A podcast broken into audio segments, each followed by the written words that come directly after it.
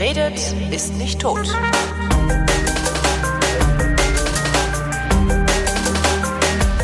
Willkommen zum Geschichtsunterricht einer Koproduktion von Vrindt und Deutschlandfunk Nova und von dort zugeschaltet Matthias von Hellfeld. Hallo Matthias. Ich grüße dich. Heute geht's um Mohammed. Ja. Äh, den, Aber nicht äh, in deiner äh, Nachbarschaft den. nee, nee, der, also, der hätte auch, glaube ich, weiß ich gar nicht, was der zu erzählen hätte. Also, wenn ich so mit dem im Hausflur quatsche, ist meistens Wetter, Beruf, Siehste. Diät, was man so redet. Ja.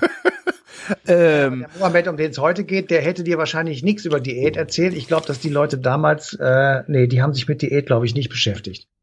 ähm, das, wir reden natürlich über den Religionsstifter, Ja. so nennt man solche Leute, glaube ich, ne? Den Erfinder das. des Islam. So ist es. Naja, Erfinder weiß ich gar nicht, aber ähm, er hat ihn jedenfalls verbreitet und eigentlich er, äh, durch ihn spricht ja äh, der Gott. Ja. Und insofern ist es vielleicht Allah, der den er- erfunden hat und er hat es einfach nur verkündet als Prophet.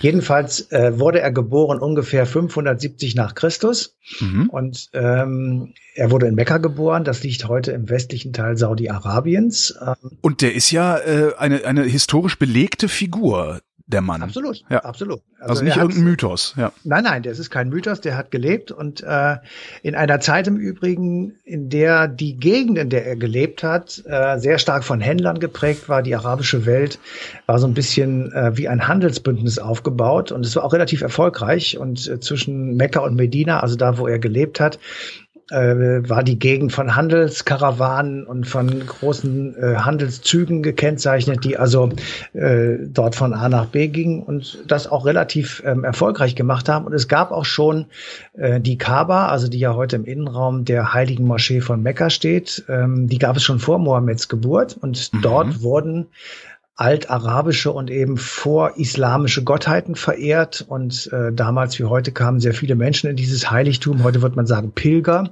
Ja. Und deswegen äh, war das so, dass eben Mekka sich als äh, Ort, als Städtchen prächtig entwickelt hat. Und man kann durchaus sagen, das war so ein kleines Handelszentrum. Und dort traf sich Hinz und Kunz. Und dort trafen sich eben auch die unterschiedlichen äh, Menschen aus verschiedenen Gegenden, aus verschiedenen Religionen. Es gab natürlich auch Christen dort. Das ähm, heißt, wenn es die Kaaba vorher schon gab, das heißt, äh, äh, der Islam hat auch solche Tricks gemacht, die alten Mythen einfach zu reintegrieren, damit die Leute sich besser dran gewöhnen. Na, ich will jetzt hier nichts äh, Falsches sagen, weil so genau kenne ich mich Okay. mit dem Islam auch nicht aus. Aber Ja, aber die Christen haben das ja sehr gut hingekriegt im Laufe Ja. der. Ne? Ja, ja, aber äh, man braucht ja auch bestimmte Symbole und, Ja. und Dinge, wo man einfach dran äh, sich festhalten kann sozusagen und ähm, entsprechend sich eben einfach drumherum scharen kann als Ideologie, das ist ja klar. Und zu der Zeit, von der wir jetzt leben, also ungefähr Ende sechstes Jahrhundert, ähm, gab es eben in der Zeit, und das ist wichtig zu wissen, in der Gegend gab es viele jüdische und auch christliche Gemeinschaften. Aha. Also die Gegend, äh, in der dann Mohammed aufgewachsen ist, war letzten Endes, können wir das sagen, multireligiös. Ähm, und deswegen kann man auch sehr klar sagen, er ist von beiden Seiten beeinflusst worden. Es gibt ja viele Dinge, die im Islam und im Judentum und im Christentum gleich sind. Alles sind monotheistische Religionen und äh, es gibt verschiedene Figuren, die eben in unterschiedlichen Deutungen, unterschiedlichen Bedeutungen eben in allen drei Religionen auftauchen. Naja, der Islam hält äh, Jesus Christus ja auch für einen Propheten. Also Ja, ist jetzt nicht also- so, dass der sagt, äh, Spinner da, geh weg, sondern äh, die lachen sich halt nur kaputt, wenn einer behauptet, das wäre der Sohn Gottes. So ist es. Und ähm, also es gibt halt ein paar Unterschiede, aber zum Beispiel auch Abraham ist der Stammvater. Mhm. Äh, bei allen dreien hat Mose eine besondere Bedeutung. Ähm, David ist äh, bei allen so etwas wie eine prophetische Leitfigur, könnte man vielleicht sagen. Und ähm, die übrigen Propheten sehr, werden eben auch ähm, entsprechend eingeschätzt. Jesus, hast du gerade gesagt, ist im Islam ein Prophet, im Christentum der Sohn Gottes. Und die Juden, ähm, die warten Die, eben. die schmunzeln, genau.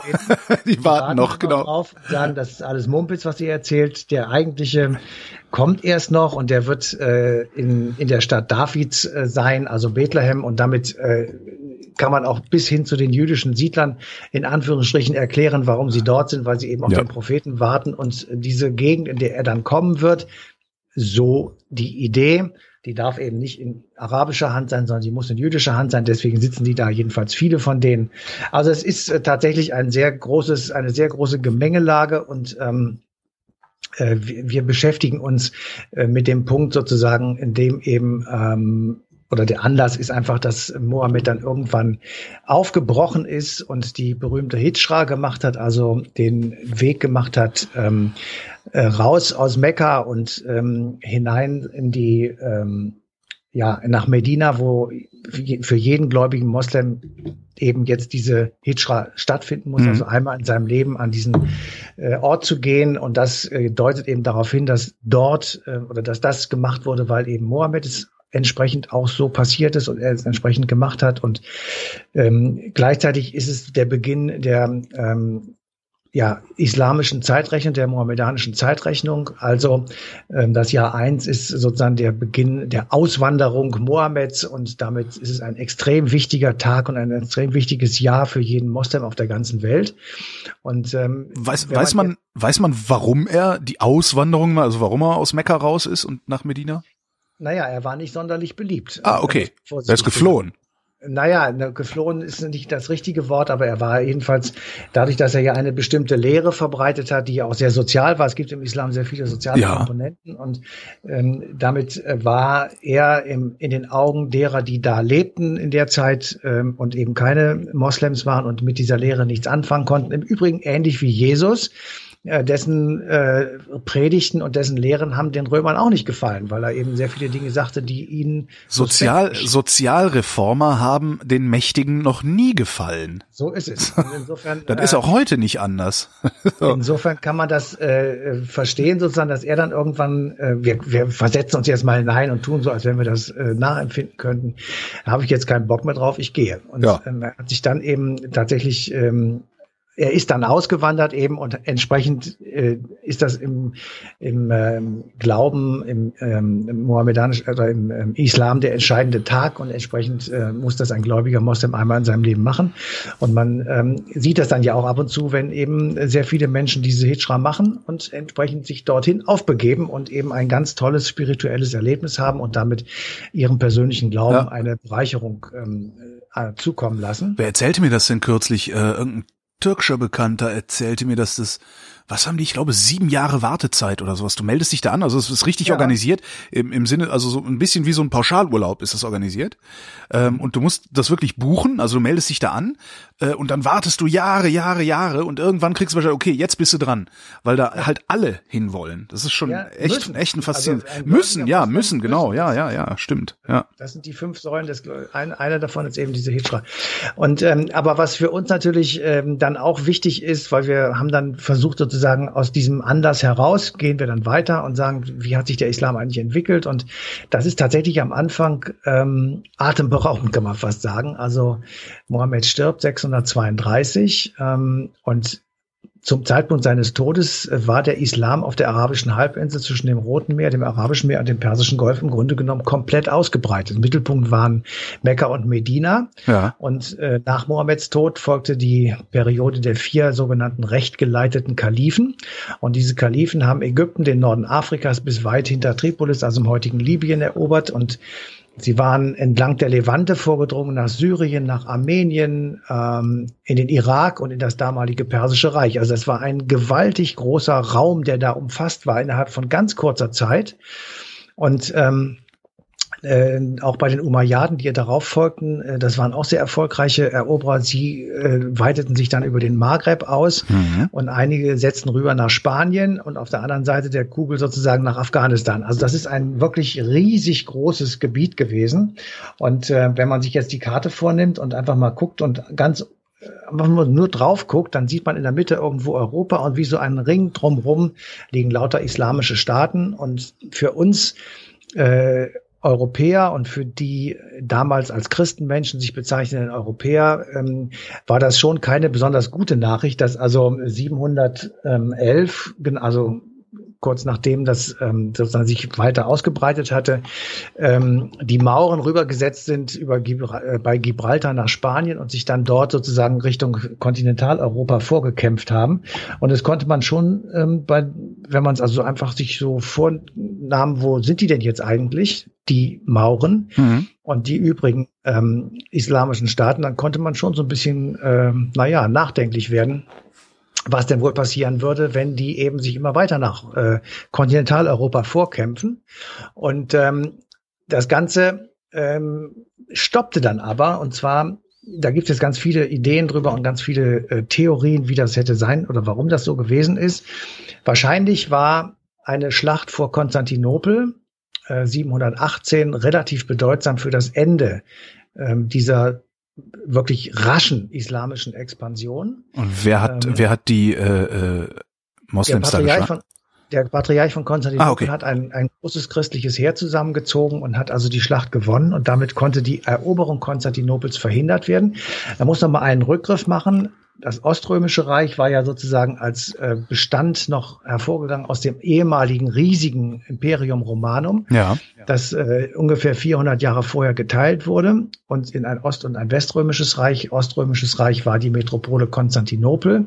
Konstantin, Kaiser Konstantin, äh, hat sie gebaut und hat sie umtaufen lassen und das Weströmische Reich war eben in Rom zentriert. Dort saß der Papst und das Weströmische Reich war ungefähr 470, 480 äh, dem Anrennen der Germanen äh, zum Opfer gefallen sozusagen und war im Grunde genommen reduziert auf ein kleines äh, italienisches Königreich mehr oder weniger oder äh, Reich, nicht Königreich, aber ein italienisches Reich und ähm, da war also im Grunde genommen die letzte außereuropäische Dependance der Christen, das war eben das Oströmische Reich mit dem Mittelpunkt Konstantinopel. Jo. So und wenn das damals schon gefallen wäre, wie es dann 1453 der Fall war, also 700, 800 Jahre später, äh, dann hätte das sicherlich für die Christenheit in Europa eine große Bedeutung erlangt. Und so war die Tatsache, dass sie eben den Versuch der ähm, äh, der ähm, islamischen Heere abwehren konnten, natürlich auf der anderen Seite ein, ein positives Ereignis. Aber, Aber dass das eine, eine, eine, eine so erfolgreiche Expansion ein so ein Ereignis, so eine erfolgreiche Expansion stoppt, finde ich ungewöhnlich. Also würde ich, würde ich nicht erwarten, sagen wir mal so. Ja, das muss man nicht erwarten, aber das, da gibt's natürlich viele, ähm, viele Dinge, die da zusammenkommen.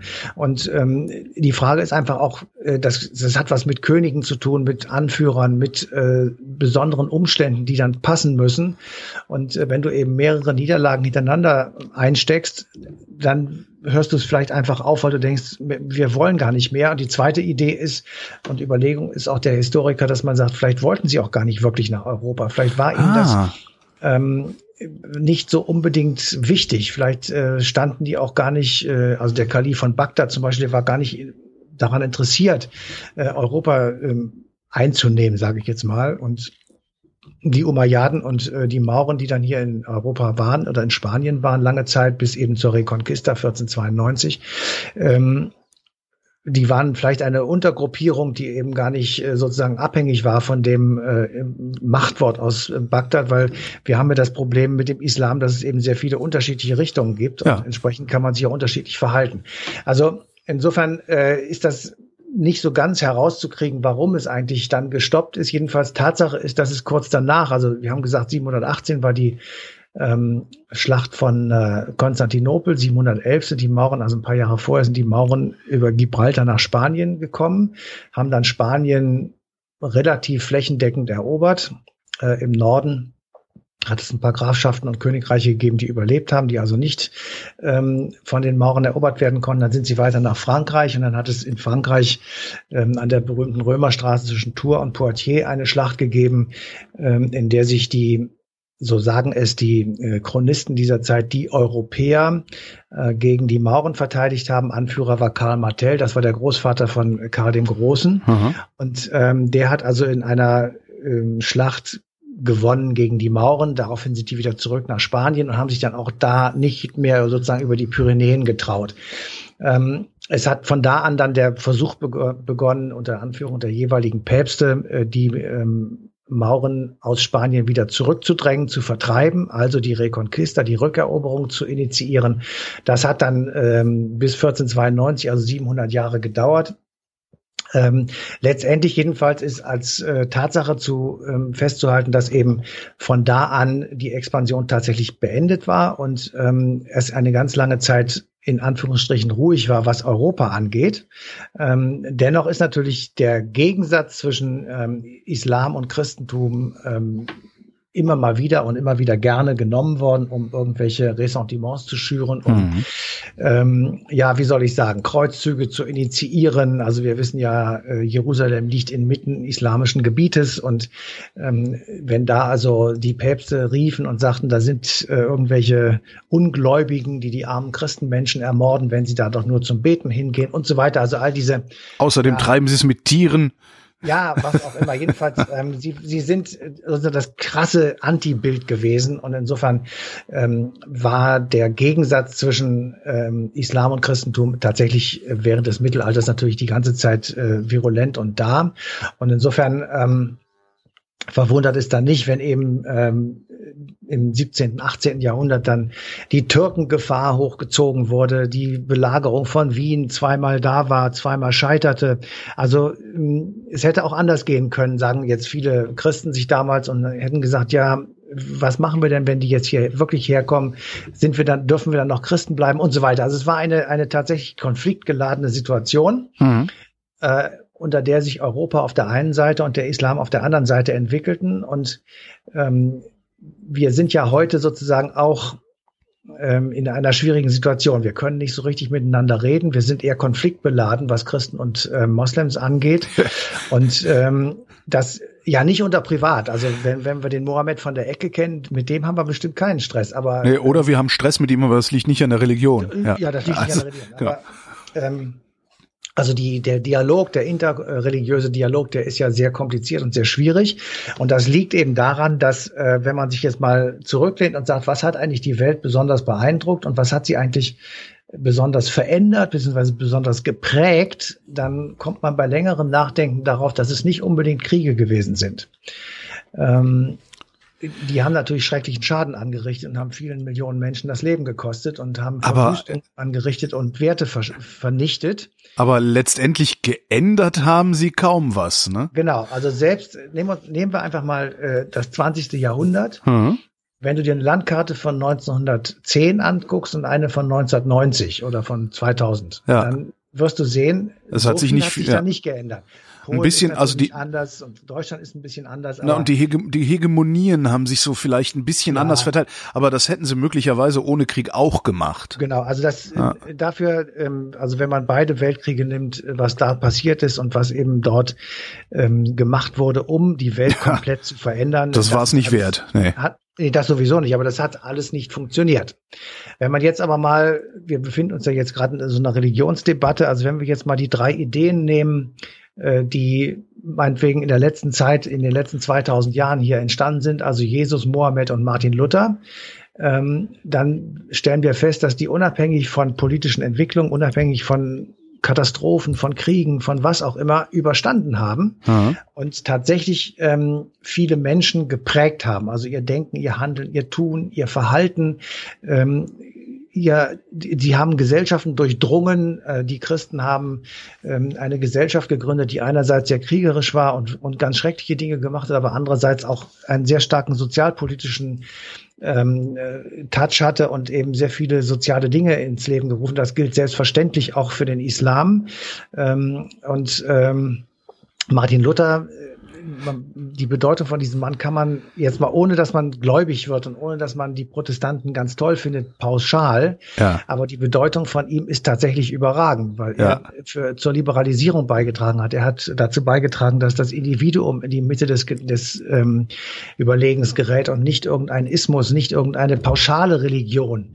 Ähm, er hat dafür gesorgt, dass der Einfluss der Kirche, der ja nicht immer gut war, der katholisch, der römischen Kirche vor Luther, dass der eben zurückgedrängt wird und dass man tatsächlich sich als Staat mehr um diejenigen bekümmert, die, die ich sag mal, in diesem Staat leben, also die Individuen. Also ja. all das sind Sachen, die nachhaltig geblieben sind und insofern ist die Wirkmacht von Religion gewaltig groß. Ähm, gleichzeitig äh, ist, sind diese Religionen auch abhängig von politischen Entwicklungen, von geistigen, ideologischen, philosophischen äh, Dingen, die in ihrer ähm, Umgebung passieren. Und bei unserer westlichen Religion nannte man das die Aufklärung. Ja. Und ähm, natürlich ist Religion davon tatsächlich sehr, sehr stark beeinflusst worden. Trennung von Kirche und Staat, sage ich jetzt einfach mal nur, ähm, dass man eben Religion als Privates nimmt und nicht als gesellschaftliches. Also all diese Dinge sind eben Teil und äh, Ergebnis auch der Aufklärung. Und das gibt ja so die, ich sag mal, einfache Erklärung, dass man sagt, wisst ihr was, der Islam braucht einfach eine Aufklärung und dann ist alles gut. Und diese äh, These, die wollten wir gerne widerlegen und haben gesagt, das kann eigentlich so einfach nicht sein. Äh, vor allen Dingen, wie, wie lange soll das denn dauern? also ja, ja. wir, wir sind ja immer noch nicht fertig mit der Aufklärung. Wir haben, wir haben uns ja auch nur Ersatzreligion gesucht. Die muss ja, ja auch. Ne? Und, äh, ja. ja gut, aber das, das wäre ja erstmal was anderes. Aber dass man sozusagen einfach unsere Ideen exportiert. Ja, und sagt, ja. pass mal auf, Leute, jetzt nehmt das einfach mal, das wird schon gut werden. Und da muss ich wirklich sagen, dass, ähm, wenn man ein bisschen drüber nachdenkt, dann kann das nicht richtig sein, weil natürlich Aufklärung in einer bestimmten Situation stattgefunden hat. Das ist schon sehr lange her, 300 Jahre. Ähm, das äh, hat eine bestimmte politische Situation gehabt, bestimmte ja politische Verhältnisse, in denen das stattgefunden hat. Ähm, es war sozusagen auch ein, eine globale ähm, Geschichte, weil das zum ersten Mal die, ähm, ich sag mal, das Zurückdrängen von Kolonialismus war und dem Versuch, etwas anderes dahin zu setzen. All das spielte eine große Rolle. Und deswegen kann man jetzt nicht einfach sagen, im Jahr äh, 2017 möge der Islam bitte die Aufklärung durchführen, um dann eben auch ein geläuterter Islam zu werden. Und zwar der ganze Islam, schlagartig überall. Ja, und ne? das, also wir haben es ja eben schon ja. gesagt, das Problem tatsächlich ist, dass die halt unterschiedliche Dinge glauben und jeder hat das gleiche Buch, aber interpretiert es unterschiedlich. Ja. Äh, wir können nicht einfach ähm, sagen, pass mal auf, lass uns mal an einen Tisch setzen, der Papst und von mir aus der äh, Präses der evangelischen äh, Kirche und noch irgendeiner als Islamvertreter, die drei sitzen dann da und noch ein jüdischer äh, Rabbi oder so und die sagen dann, wie der Frieden geht. Das geht eben leider nicht, weil ähm, die zwar eine monotheistische Religion sind, aber sehr viele unterschiedliche Auslegungen haben und es gibt, ich weiß nicht, wie viele Interpretationen und dann der Konflikt zwischen Sunniten und Schiiten und Wallabisten und wie sie alle heißen. Ähm, und wir haben dann also mit einem äh, Redakteur der Ze Wochenzeitung Die Zeit gesprochen und ähm, der hat äh, dann einfach mal versucht zu sagen, ähm, wie er sich das vorstellt, wie man das sozusagen, ähm, also wie man äh, heute vielleicht den Islam modernisieren könnte, was dazu eigentlich beitragen müsste. Das ist Michael Thumann. Und ähm, ich fand das, was er da so als Idee hatte, fand ich eigentlich gar nicht so schlecht wenn Christen das heute in den Mund nehmen und das sozusagen als Handreichung an die Muslime geben, dann ist das ein Mythos, ähm, der nur der Selbsterhöhung dient und den andere und die anderen erniedrigt. Ich würde es ganz anders nennen. Ich würde es nicht Aufklärung nennen, das ist paternalistisch, sondern nennen wir es Vernunftkritik, nennen wir es Selbstreflexion und nennen wir es Selbstständigkeit im Denken, dass man sich nicht immer irgendwo das Denken von woanders her leiht. Und das ist übrigens auch dem Islam nicht fremd. Avicenna, ähm, Abu Hamid al-Ghazali sind, sind so Namen, die die da erwähnt sein müssen, ähm, von islamischen Denkern, die genau diese Art von Vernunftkritik, Selbstreflexion schon gelehrt haben. Und insoweit äh, kann sich, kann man da durchaus auch im, in der islamischen Tradition solche Elemente finden, an die man anknüpfen sollte. Und ähm, da muss man dann nicht einfach westliche äh, Modelle hinsetzen und den Muslimen sagen, werdet ihr erstmal so erwachsen wie wir. Ja, das finde ich ist ein sehr schönes Wort und äh, ja. das sollten wir uns tatsächlich zu Herzen nehmen. Und ähm, selbst wenn das schwierig ist, wir müssen es einfach probieren zu reden, also einen tatsächlich ähm, interreligiösen Dialog zu führen. Und wir müssen einfach einen Plan entwickeln, einen Modus wie Wendy aushandeln, ähm, wie wir friedlich miteinander leben und reden können. Das ist sicherlich nicht einfach, aber wir müssen es trotzdem versuchen. Ansonsten ähm, ist das Verhältnis eben so bekloppt, wie es jetzt ist. Und ähm, das ist, das hilft keinem. Und bekloppter kann man sich kaum noch vorstellen, außer Krieg. So ist es. Matthias von Hellfeld, ich danke dir. Bitteschön. Euch danken wir für die Aufmerksamkeit und schicken euch zum 16. Juli 2017, da gibt's die passende Ausgabe Eine Stunde History auf DLF Nova.